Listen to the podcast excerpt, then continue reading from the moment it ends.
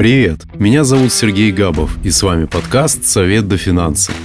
Мы запустили второй сезон, а значит вас ждут новые интересные гости и честный разговор про деньги. Обсудим с советниками актуальные темы из мира финансов и инвестиций и постараемся ответить на главный вопрос – как обеспечить себе и своей семье финансовое благополучие, когда вокруг все нестабильно. Друзья, вся страна отмечает праздники, и мне хотелось бы от компании Винвестор и себя лично поздравить слушателей подкаста с Новым годом и пожелать успешного и прибыльного года. Будьте здоровы! А сегодня у нас в гостях инвестиционный советник Сергей Наумов. Вместе мы подведем итоги уходящего года и поговорим о будущем. Обсудим ситуацию на российском и зарубежном рынках. Сергей, добрый день. Добрый день. Рад всех приветствовать. Слушателей, которые присоединились и послушают сегодняшний разговор. Надеюсь, что что-то полезное сегодня мы расскажем. И, безусловно, присоединяюсь к поздравлениям Сергей, во что в 2023 году инвестировали ваши клиенты? Можете рассказать? Клиенты инвестировали по-разному. В качестве примера можно привести один случай. В конце 2022 э, года обратился клиент, а около 30 лет, мужчина, который хотел попробовать инвестиции на российском фондовом рынке, и, собственно, для него был вставлен инвестиционный портфель согласно стратегии распределения активов, то есть именно сколько я сам так инвестирую, предлагаю именно так инвестировать клиентам, и именно за этим ко мне клиенты обращаются, то есть какая-то помощь для инвестиций в рамках называемой asset allocation, стратегии распределения активов. Собственно, портфель из биржевых фондов на основе российских акций, российских облигаций, золота клиенту был предложен, и Таким образом, он, собственно, и начал путь э, свой в инвестициях, и, как оказалось, по итогу 2023 года все вышло очень даже неплохо в плане полученных результатов, потому что 2023 год оказался успешным, в первую очередь, для российских акций и для золота. Портфеле, как я заметил, только российские ценные бумаги, а что с диверсификацией по странам? В текущих условиях приходится, по большей части, выбирать. Если инвестор начинающий, то, безусловно, стоит сейчас инвестировать только в рамках российского рынка, а в рамках российского рынка нам на текущий момент доступен ограниченный перечень активов, то есть какой-то странной диверсификации внутри России сейчас не сделать поскольку там часть событий, которые происходили в 2022 году, этому поспособствовали, и в 2023 году, санкции и прочее, прочее, то, что мы еще, я думаю, дальше обсудим. Поэтому здесь были инвестиции только на российском рынке, но при этом, безусловно, есть клиенты, кто продолжает э, вкладывать денежные средства за рубежом. А в первую очередь это те, кто переехал за рубеж, то есть проживают за пределами России. Но есть и те, кто, несмотря на все происходящие события, часть капитала все же инвестирует через тот же Interactive Brokers, через американского брокера. Хотя здесь очень важно понимать, что в текущих условиях это несет достаточно большие риски. Очень важно готовиться заранее к возможным последствиям, которые могут быть в том случае, если будут дальнейшие санкции, дальнейшие ограничения. То есть сейчас уже зарубежные инвестиции – это такой момент, и, соответственно, странная диверсификация – такой момент, на котором нужно очень-очень хорошо подумать, готов ли инвестор идти на такие риски, если он проживает в Российской Федерации, является гражданином России. Насколько я знаю, Interactive Brokers ввели в 2023 году новые ограничения какие-то для инвесторов из России. Это так? Все так и было. Первоначально в 2023 году ограничения касались в первую очередь приобретения инструментов в евро. То есть сейчас приобретать ценные бумаги в евро нельзя. Кроме того, достаточно большие сложности с переводом денежных средств как из России, так и, соответственно, из Interactive Brokers в Россию. При этом, в принципе, даже, наверное, из Interactive Brokers в Россию сейчас несколько проще вывести денежные средства, потому что некоторые крупные банки и банки поменьше все такие переводы все еще принимают. А вот перевод именно из России в США, пожалуй, сейчас является более трудным, и поэтому необходимо обязательно учитывать при дальнейших инвестициях. С одной стороны, как минимум подумать над тем, чтобы уменьшить долю инвестиций на зарубежных рынках, а для кого-то наилучшим решением будет вообще отказаться от инвестиций за рубежом на текущий момент, чтобы снизить инфраструктурные риски, то есть чтобы не подвергать портфель вот таким возможным ограничениям, санкциям. Сейчас все-таки инвестиции за рубежом несут в себе риски, про которые нужно помнить, которые нужно обязательно взвешивать. А можно как-то подстраховаться на случай, если интерактив брокерс счета россиянам все же заблокирует? Можно сделать несколько действий. Правда, по факту не обязательно, что они точно помогут, но как некую постраховку, безусловно, сделать можно. Во-первых, открыть э, счета в банках, которые принимают денежные средства из Interactive Brokers из США. В первую очередь, это, к примеру, Райфайзенбанк, который принимает переводы в евро. А также некоторые банки э, позволяют принимать переводы из-за рубежа из Interactive Brokers в юанях. Это, соответственно, к примеру, банки БКС и Финам. А не так давно я, например, делал перевод в долларах в не очень крупный банк, э, Энерготрансбанк, и этот перевод также дошел из Interactive Brokers в Россию. Еще дополнительным моментом, кроме открытия счетов в крупных банках, которые принимают платежи из-за рубежа, открыть счета в каких-то банках поменьше, которым меньше грозят санкции и которые еще в том или ином виде какие-то платежи из-за рубежа получают. Также дополнительным вариантом могут быть счета за рубежом, банковские, в первую очередь банковские счета, но здесь тоже нужно понимать, что Interactive Brokers совсем не факт, что позволит вывести инвестору из России денежные средства, например, в тот же Казахстан на банковский счет. То есть там, возможно, этот платеж и не пройдет.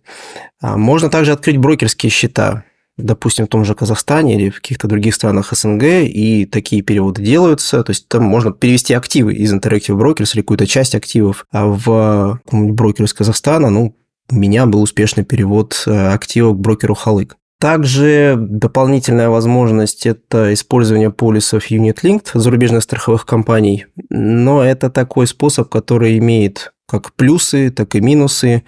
Поэтому это такая отдельная тема, над которой тоже нужно очень хорошо подумать. То есть нужно ли это использовать для инвестиций такой вариант, то есть зарубежную страховую компанию или не нужно. Но как один из доступных, еще все еще доступных вариантов для инвесторов из России, он тем не менее существует. И это как альтернатива Interactive Brokers тоже вполне может быть.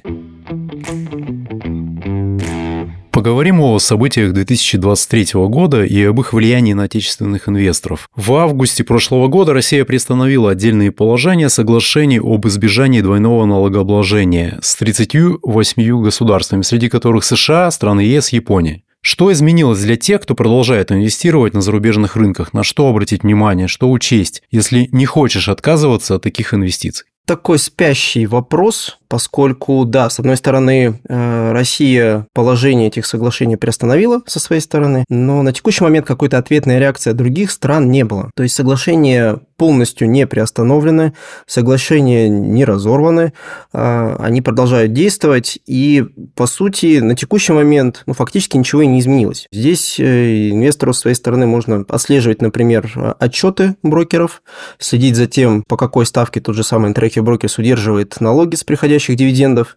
То есть, если это по-прежнему 10%, то, значит, все в порядке, никаких проблем нет. Если же вдруг окажется, что налог на дивиденды, который держит этот трекер брокерс, увеличится, в первую очередь это будет, скорее всего, 30%, то, значит, уже что-то не то, какие-то действия со стороны США, со стороны Interactive Brokers произошли, и уже можно более подробно изучить этот вопрос, то есть какие новости к этому моменту поступили. Потому что в самом плохом э, случае придется 30% налог с дивидендов платить, например, в США, и 13% еще платить в России, то есть суммарно 43%.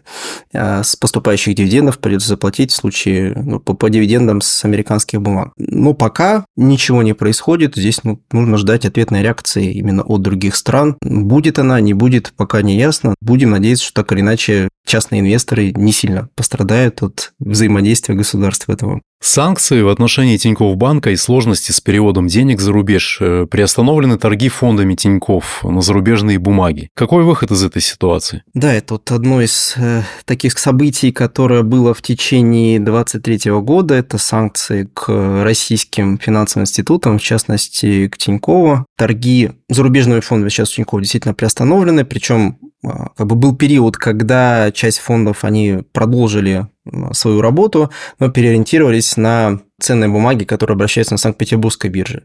Но тут в ноябре подоспели санкции уже к Санкт-Петербургской бирже, в результате чего снова приостановились торги уже фактически всеми фондами на зарубежные ценные бумаги на российском рынке не только Тиньков. А поэтому здесь э, основной вывод из всех этих событий, что все-таки нужно четкое разграничение проводить. Если раньше еще, ну, может быть, там в конце 2022 года Да, оставались какие-то фонды на зарубежные активы на российском рынке. Еще, может быть, какие-то, у кого-то были какие-то последние иллюзии о том, что, ну, наверное, можно все-таки поддерживать странную диверсификацию или попытаться это делать на российском рынке. Но сейчас уже абсолютно однозначный ответ о том, что если мы инвестируем внутри России, мы инвестируем только в российские бумаги, российские акции, российские облигации, а добавлять еще там тоже золото, например, можно для валютной диверсификации внутри портфеля. Но любые зарубежные ценные бумаги, это если их включать в портфель, то только через э, каких-то зарубежных брокеров, зарубежный институт.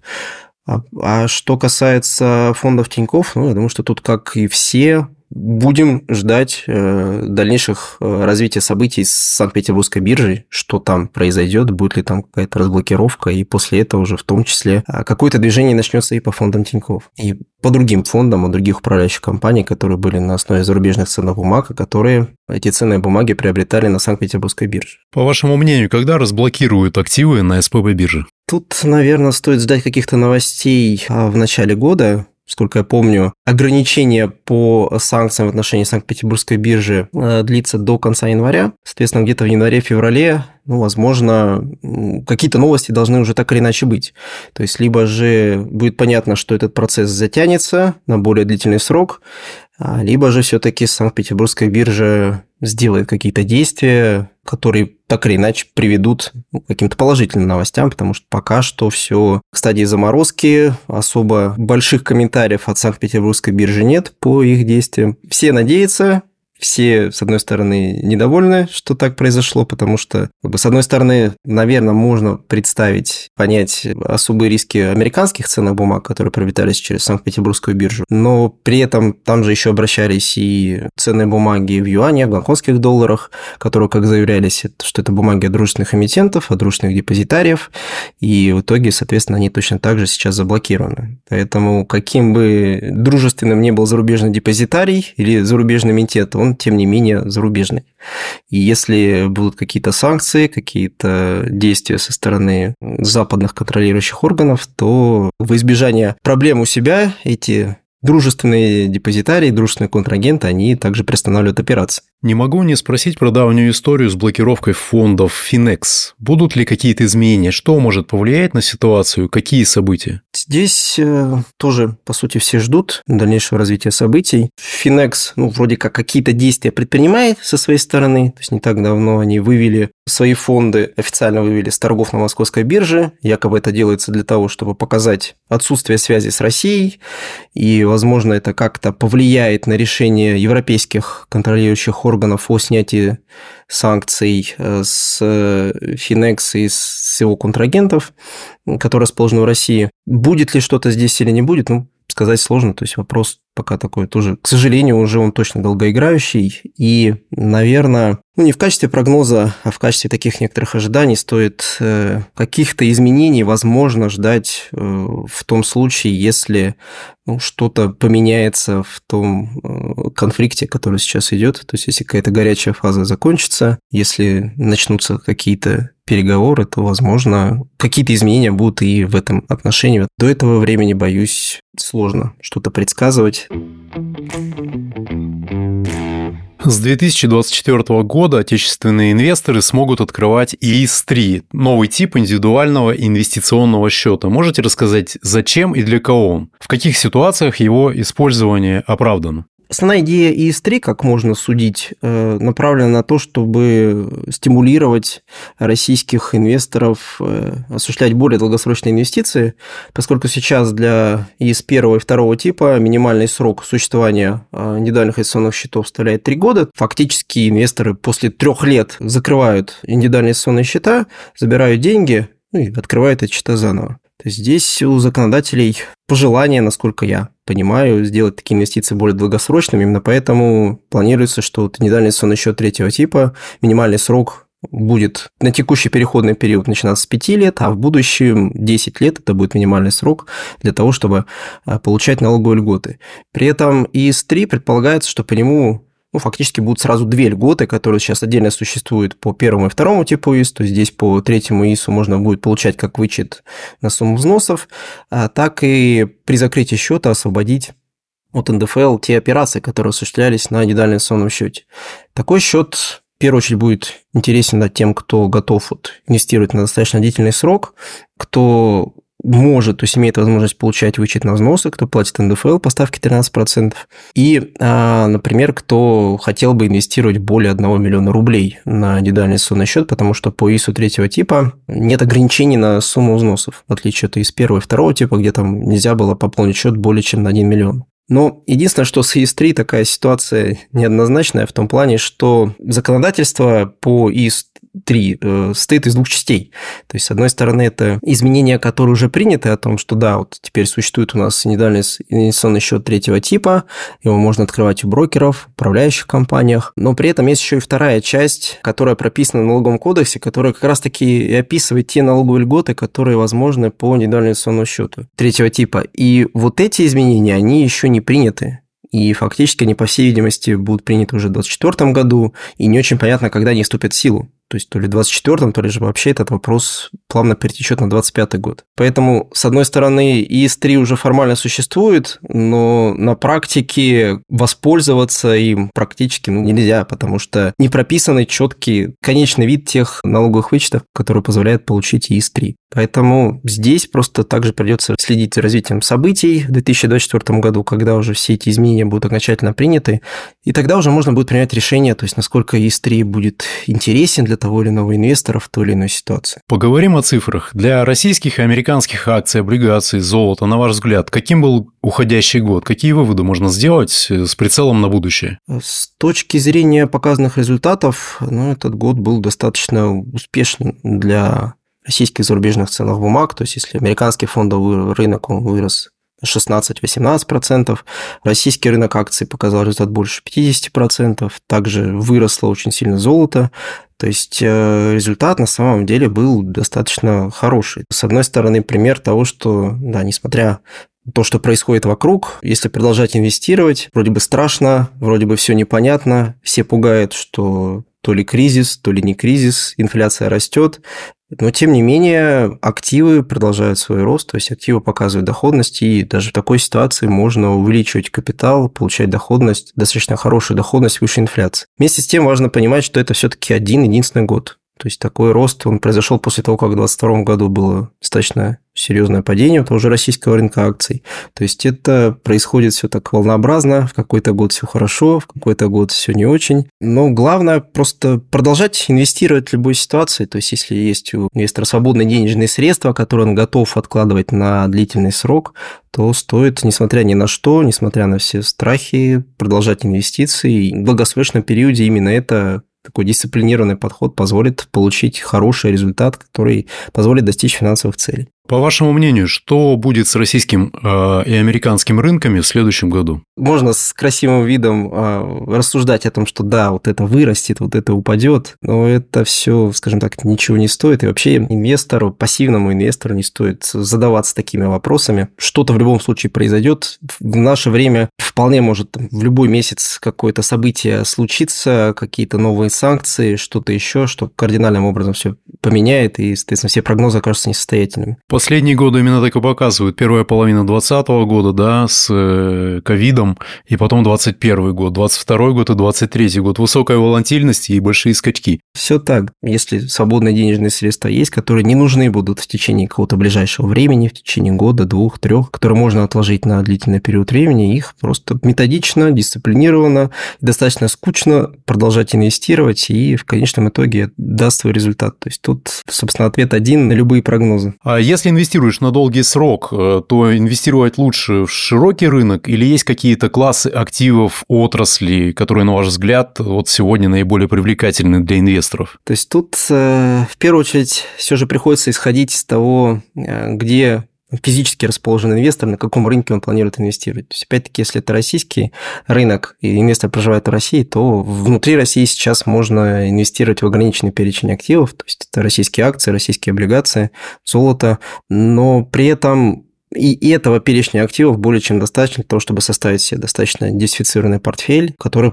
как опять-таки показывает 23 год, э, может дать хорошие результаты. Поэтому здесь, наверное, основной принцип в любом случае будет эта диверсификация. То есть, да, если инвестору очень хочется какие-то такие более активные инвестиции, более активные, там, выбор отдельных ценных бумаг, подбор отраслей, ну, в принципе, можно себя в этом не ограничивать, если ему хочется попробовать. А, но стоит ограничить сумму просто средств, которые направлять на такой вид инвестиций. Пример это может быть там, 5-10, может быть там 15% от портфеля, но все-таки основная часть, с моей точки зрения, должна быть инвестирована пассивно, широко диверсифицировано, то есть через индексные фонды. И э, здесь э, влияние неправильного прогноза, неправильного выбора будет гораздо меньше, и это, опять-таки, положительно скажется на результатах инвестора в долгосрочном плане. Расскажите, пожалуйста, какие тенденции и вызовы вы видите сегодня на мировых рынках? Да, тут, с одной стороны, рост инфляции, с другой стороны, все эти события происходят и, может быть, еще дальше произойдут. То есть один конфликт, второй конфликт, третий назревающий конфликт между США и Китаем. Время, скажем так, достаточно непонятное, непрогнозируемое. Что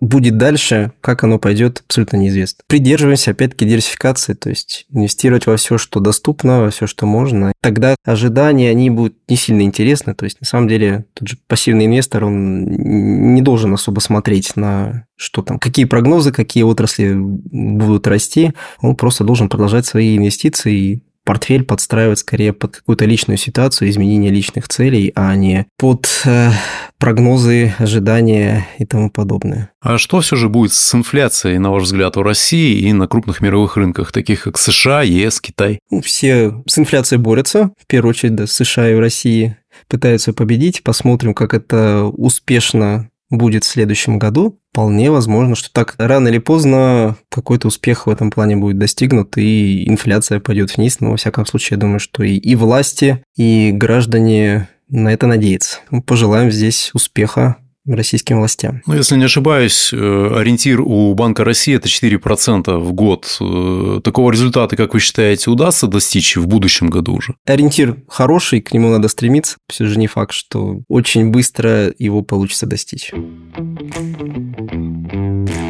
Если я уже инвестирую, что мне стоит поменять в стратегии, в портфеле, если уровень инфляции А вырастет, Б снизится? Отталкиваться именно от таких показателей от уровня инфляции, я бы не считал, что это необходимо. Основной принцип при составлении портфеля при любом уровне инфляции, хоть высокой, хоть низкой, то есть чтобы в этом портфеле были активы, которые обеспечивают доходность выше уровня инфляции. Соответственно, в первую очередь таким активом могут быть акции, и именно они по большей части должны составлять основу портфеля, долгосрочного портфеля, если инвестор э, вкладывает денежные средства на 5, а даже там 7, 10 и более лет. То есть, э, если уровень инфляции растет, компании точно так же повышают свои цены, то есть повышается их доход, повышается их прибыль, и это все отражается на росте акций. В первую очередь портфель должен состоять из тех активов, которые исторически Э, показывают результат высшей инфляции, это в первую очередь акции и там отчасти облигации, их тоже можно вполне иметь в портфеле. И просто уже из этого исходить и именно подстраивать портфель в первую очередь под личную ситуацию, то есть когда инвестору понадобятся денежные средства, когда какие цели у него, может быть, поменялись, какие жизненные обстоятельства изменились, и исходя из этого уже вносить какие-то изменения в портфель. А в остальном, ну, наверное, да, вот основное изменение, которое волей-неволей, но так или иначе сейчас всем приходится делать, это вот разделение на российский и зарубежный рынок, российские и зарубежные инвестиции. То есть, если, скажем так, раньше можно было говорить, что те же самые зарубежные инвестиции – это обязательная часть каждого инвестиционного портфеля, то сейчас уже так однозначно сказать нельзя. То есть, пока риски достаточно высокие, нужно к этому очень осторожно подходить. Но, тем не менее, кто готов эти риски нести, кто это понимает, и кто э, не держит за рубежом какие-то значительные для себя суммы денежных средств, которые, скажем так, условно заморозка или проблемы с выводом никак не повлияют на жизненную ситуацию инвестора, то может продолжать также в том числе и инвестиции за рубежом, но понимая все риски и очень осторожно. Работаем по классической схеме, на долгосрок вкладываем деньги, инвестируем в сильные компании.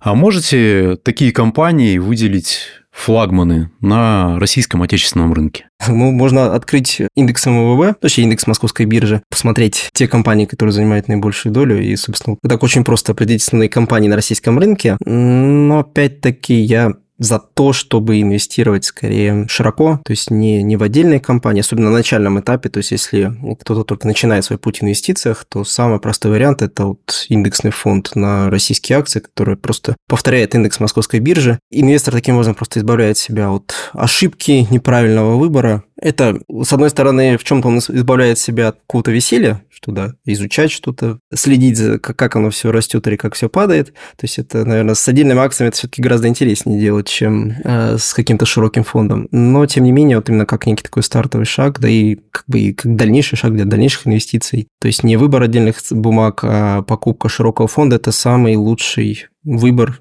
для инвестора. Ну, биржевые фонды – это еще экономия и времени, и денег. Э, и времени, и денег, то есть, да, это экономия на налогах в том числе, то есть, поскольку, к примеру, налог с дивидендов при инвестициях в отдельные ценные бумаги инвестор в любом случае заплатит. Если же он инвестирует в российские акции через биржевой ПИФ, э, то это избавляет от налога на дивиденды. Это тоже определенная экономия здесь так или иначе будет. Да, тут можно дискутировать о том, насколько э, высока комиссия из текущих российских биржевых ПИФов, насколько точно они повторяют те индексы, за которые которыми они следят. Если инвестор прямо хочет э, там, до последней копейки максимально сэкономить, ну, может, например, вручную попробовать собирать индексы и вручную покупать те ценные бумаги, которые в него входят, но это затраты времени, затраты сил, и совсем не факт, что игра будет стоить свеч, что это действительно даст на длительном промежутке какой-то хороший результат, опять-таки с учетом того, что налог на дивиденды платить-то придется в любом случае. Но, тем не менее, вот, ориентация на индекс, на мой взгляд, это лучшее решение, особенно для начинающих инвесторов. Ну, если собирать э, портфель из биржевых фондов, какие фонды можно добавить в портфель инвестору с умеренным риск-профилем? В первую очередь в текущей ситуации стоит обращать на какие-то крупные фонды, обращать свое внимание, потому что у нас сейчас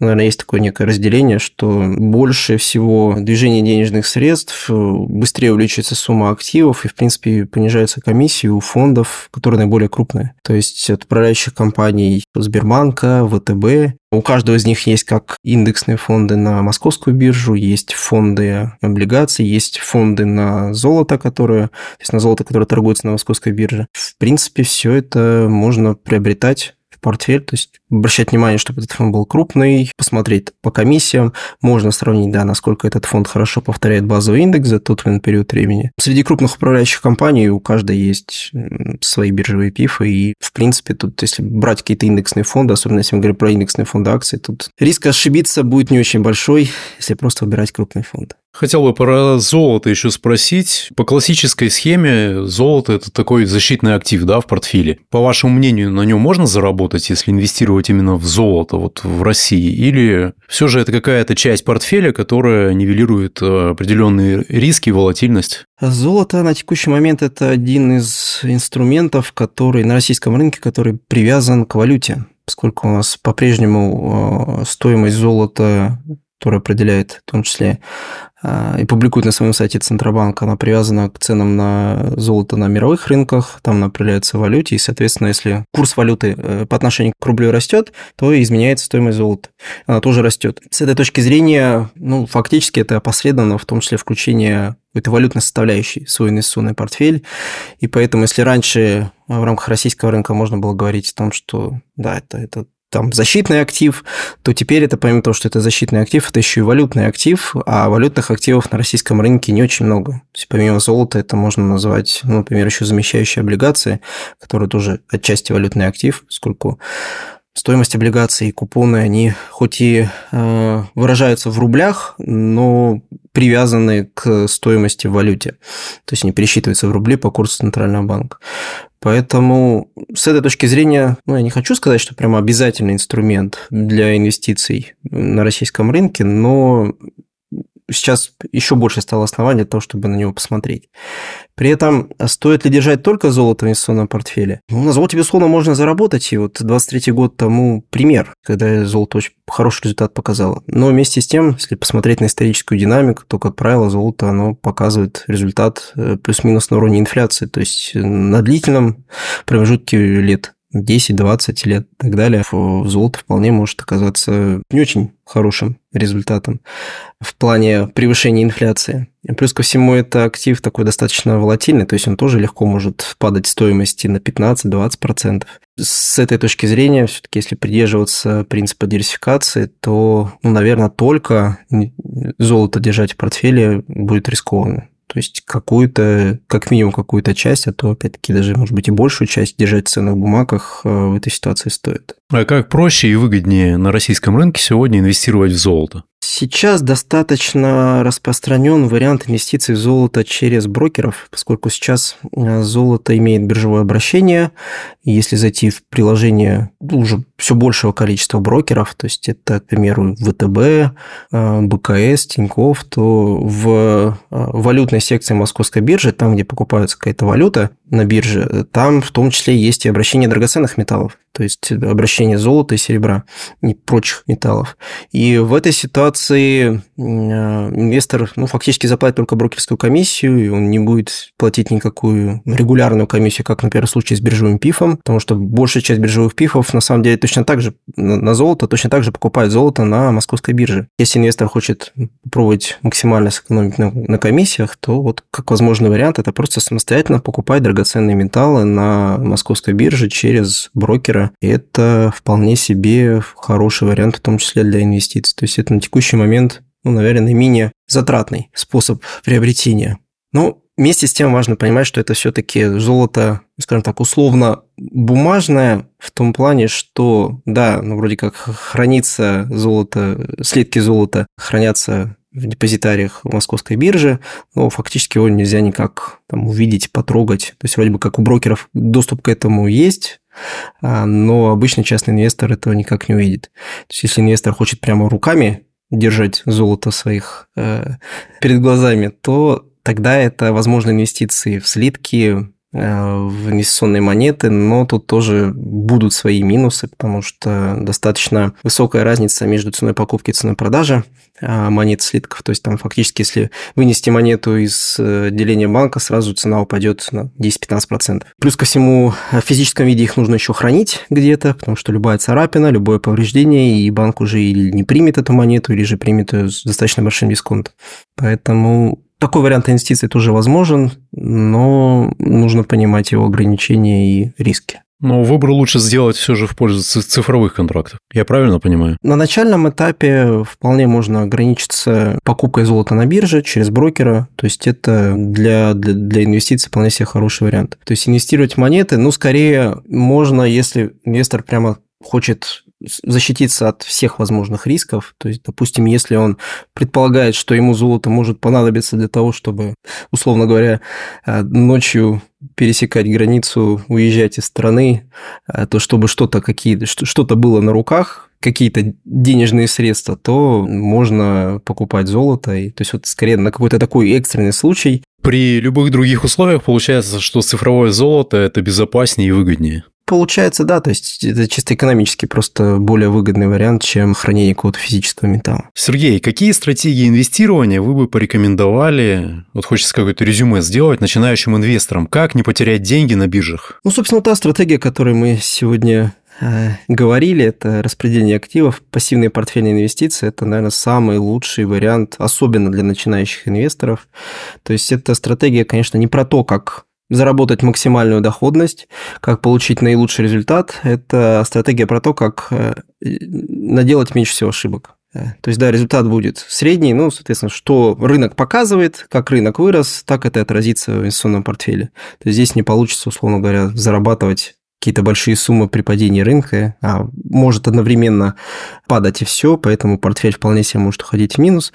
Но на горизонтах 5, 10, 15 лет э, именно такой вариант инвестиций, он в большинстве случаев, и судя по статистике, а, окажется наилучшим, опять-таки, особенно для частных инвесторов, потому что если дисциплинированно это все делать, пополнять портфель, приобретать инструменты, то через определенный период времени э, можно получить вполне себе хорошие результаты, которых, опять-таки, должно быть достаточно для превышения инфляции и достижения целей, которые есть у инвестора. Ну, насколько я понимаю, вы говорите про принцип asset allocation. А можете рассказать вот подробнее, как это работает? А, мы составляем портфель из э, разных классов активов, которые э, имеют не очень высокую диверсификацию между собой. На российском рынке это у нас сейчас российские акции есть, российские облигации, золото.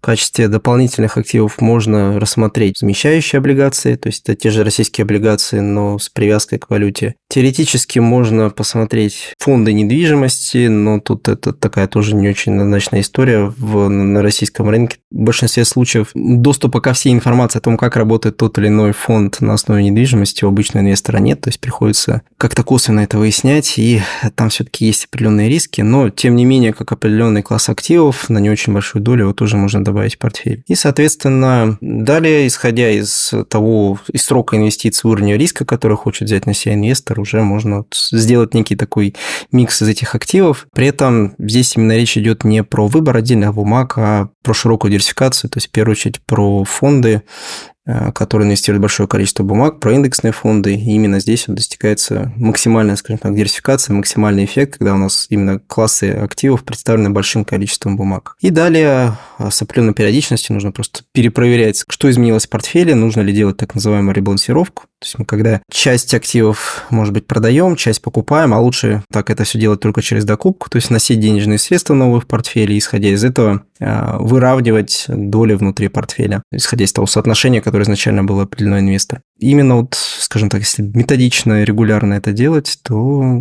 результат должен быть хороший. Работая по такому принципу, вот если на истории смотреть, какую доходность можно ожидать? За разные периоды времени эта доходность может быть разной. Если так исторически смотреть, то обычно ну, там говорят, что, например, фонды акций и акции сами по себе то есть, приносят э, доходность на уровне 5-6% выше инфляции, а фонды облигаций 1-2% выше инфляции.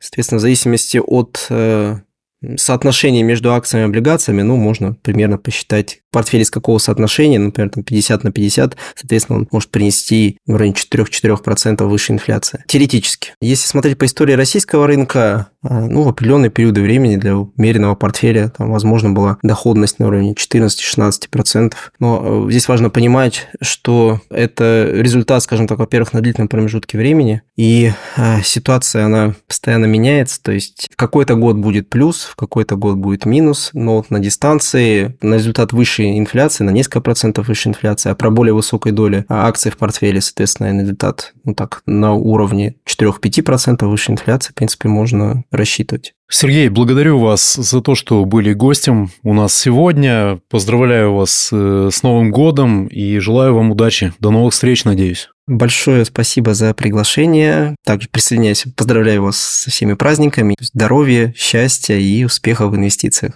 Друзья, второй сезон подкаста «Совет до финансы» закрыт, а мы благодарим вас за то, что вы продолжаете слушать нас. Мы отправляемся на каникулы, но уже скоро встретимся в третьем сезоне, который обещает быть еще насыщеннее и интересней. Планируйте свои финансы, принимайте взвешенные финансовые решения и всегда добивайтесь целей. До скорой встречи, Совет до финансы.